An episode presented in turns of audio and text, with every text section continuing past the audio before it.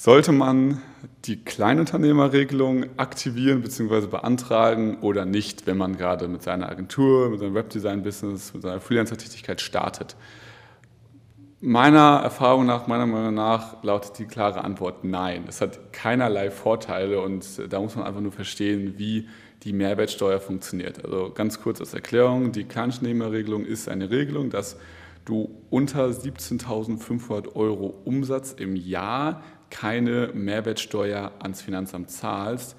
Im Gegenzug dazu bekommst du aber auch keine Mehrwertsteuer wieder. Und Mehrwertsteuer oder auch Umsatzsteuer ist eine, das, das sind keine realen Kosten. Das muss man einfach verstehen. Wenn du Agenturenhaber, Agenturenhaberin bist oder Webseiten anbietest, was auch immer du tust, du arbeitest in der Regel mit Endkunden, äh, mit äh, Firmenkunden. Also wenn man eine Firma, eine Webseite braucht, wenn man Google Ads braucht, ist man eigentlich eine Firma. Keine Privatperson braucht es in der Regel. Vielleicht 1% oder 0,5%. Das heißt, all deine Preise sind eh immer Nettopreise und das ist komplett normal. Also du könntest 3000 Euro für eine Webseite verlangen und das meint immer automatisch netto. Kein Unternehmer wird dir sagen, ach du meinst netto, nee, dann kann ich es doch nicht zahlen. Ich dachte, du meinst brutto. Das ist in ganz wenigen Fällen der Fall, wenn du vielleicht irgendwie mit Leuten arbeitest, die auch gerade erstarten oder so, aber in der Regel gar kein Problem. Und das heißt, wenn du 3000 Euro netto bezahl, äh, verlangst, überweist der Kunde dir, müsste man jetzt ausrechnen, 3600 Euro oder irgendwie sowas um den Dreh. Diese 600 Euro gehen dann, bucht das Finanzamt dann ab, wenn du, die, wenn, du das, ähm, wenn du so eingestellt hast, dass das Finanzamt abbuchen kann, fühlt sich dann so an, als würde das Finanzamt 600 Euro von dir nehmen. Aber so ist es nicht, weil diese 600 Euro hast du einfach gefühlt nie erhalten. Das ist einfach ein durchlaufender Posten. Wenn du jetzt für 3000 Euro was kaufst, sind da ja auch 6000 Euro, äh, sind auch 600 Euro Mehrwertsteuer enthalten im Produkt. Das heißt, du bekommst in dem Fall eine Überweisung vom Finanzamt von 600 Euro. Und angenommen, du kaufst das für 3000 Euro und dann, über, dann ähm, nimmst du auch was ein für 3000 Euro, hast du 600 Euro Mehrwertsteuer, die reingehen und 600 mehr, ähm, Euro Mehrwertsteuer, die rausgehen. Das heißt, am Ende ist es null. Das heißt, Mehrwertsteuer sind so gesehen als B2B-Unternehmen, was B2B-Kunden hat, keine realen Kosten. Das heißt, die Kleinunternehmerregelung bringt dir nichts. Also du hast dadurch keinen Fall, du sparst dadurch kein Geld.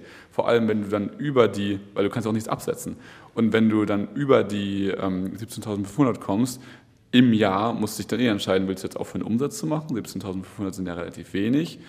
Oder ähm, willst du die Umsatzsteuer nachverlangen? Und dann musst du von allen Kunden die Umsatzsteuer einfordern, für die dann auch nicht so mega schlimm, weil es ja auch für die ein durchlaufender Posten, auch trotzdem ist Aufwand und so weiter, weil du dann, du kannst immer nur ab 1.1. des Jahres entweder mehrwertsteuerpflichtig sein oder nicht mehrwertsteuerpflichtig sein.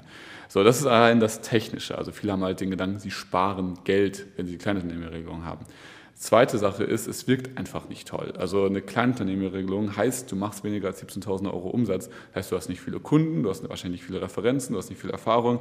Warum sich extra diesen, dieses, dieses, diesen, diesen Minuspunkt im Expertenstatus geben oder generell im Auftritt, wenn es überhaupt nicht nötig ist, so gesehen, wenn es einfach keinen reellen Vorteil bringt. Ja, als, als Shop, als wenn du, wenn du an, an ähm, Konsumenten direkt verkaufst, nochmal eine ganz andere Geschichte. Darüber reden wir jetzt aber nicht, weil die meisten es eben nicht machen. Das heißt, du hast nur den Nachteil, es, der, es wirkt wie ein Anfänger, es spart dir keine Steuern und am Ende musst du es eh wahrscheinlich mitten im Jahr wieder verändern, weil du äh, ja wahrscheinlich 17.000 ist ja relativ simpel zu erreichen, nicht nur 17.000 Euro Umsatz in diesem Jahr machst und dann ist das Ganze eh hinfällig gewesen. Also ja, das so zu der Frage, sollte man es machen oder nicht. Sonst generell wichtige Sachen, wenn du gründest, ähm, hol dir oder beantrage, jetzt das gilt jetzt nur für, das, äh, für die deutsche, ähm, deutsche Steuer, also jetzt nicht für Österreich oder Schweiz, falls du das anguckst, aber beantrage die Ist-Versteuerung direkt, wenn du gründest, weil ähm, normalerweise ist, wenn du ein Gewerbe anmeldest, anmeldest die Soll-Versteuerung aktiviert. Das ist der Unterschied einfach, dass du, dass du die Umsatzsteuer und die Gewerbesteuer und so weiter nicht zahlen willst aufgrund der Rechnung, die du stellst und aufgrund des Geldes, was auf deinem Konto ist. Angenommen, du stellst eine Rechnung für 3000 Euro, weil du die Webseite beendet hast. Bei einer Sollversteuerung, die ja bei Default aktiviert ist, müsstest du dann schon die Steuern, also die Mehrwertsteuer zahlen. Bei der Ist-Versteuerung, zahlst du erst die, die, die, die Mehrwertsteuer oder die Gewerbesteuer und so weiter, wenn das Geld auch wirklich auf deinem Konto ist. Macht einen großen Unterschied, gerade am Anfang ist sehr, sehr wichtig. Und du kannst auf die quartalsweise Abrechnung stellen. Da musst du nur jedes Quartal eine Umsatzsteuervoranmeldung abgeben. Geht relativ simpel mit den ganzen Buchhaltungsprogrammen, also LexOffice, Debitor und Co. Kannst du ganz einfach eine Umsatzsteuervoranmeldung ähm, abgeben. Und das kannst du auch nur quartalsweise machen, wenn du es eben einfach vorher angegeben hast. Da reicht in der Regel eine E-Mail oder ein kleiner Brief ans Finanzamt. Und äh, falls alle Leute, die keinen Bock haben, auf ähm, Briefe zu schicken, kannst du auch zum Beispiel dir ein E-Post-Konto einrichten und dann kannst du so gesehen wie eine E-Mail schreiben, aber es geht direkt ans Finanzamt. Das ist für generell die Kommunikation mit dem Finanzamt oft ganz gut, weil man da manchmal eben Briefe braucht. Das so dazu. Ich hoffe, auch das hat dir geholfen, wenn du gründest. Gibt es auch noch hier auf dem Kanal ganz viele andere Videos äh, zum Thema Gründung und was man beachten sollte, wenn man startet. Schau da gerne mal rein und dann äh, ja, wünsche ich dir viel Spaß beim Umsetzen.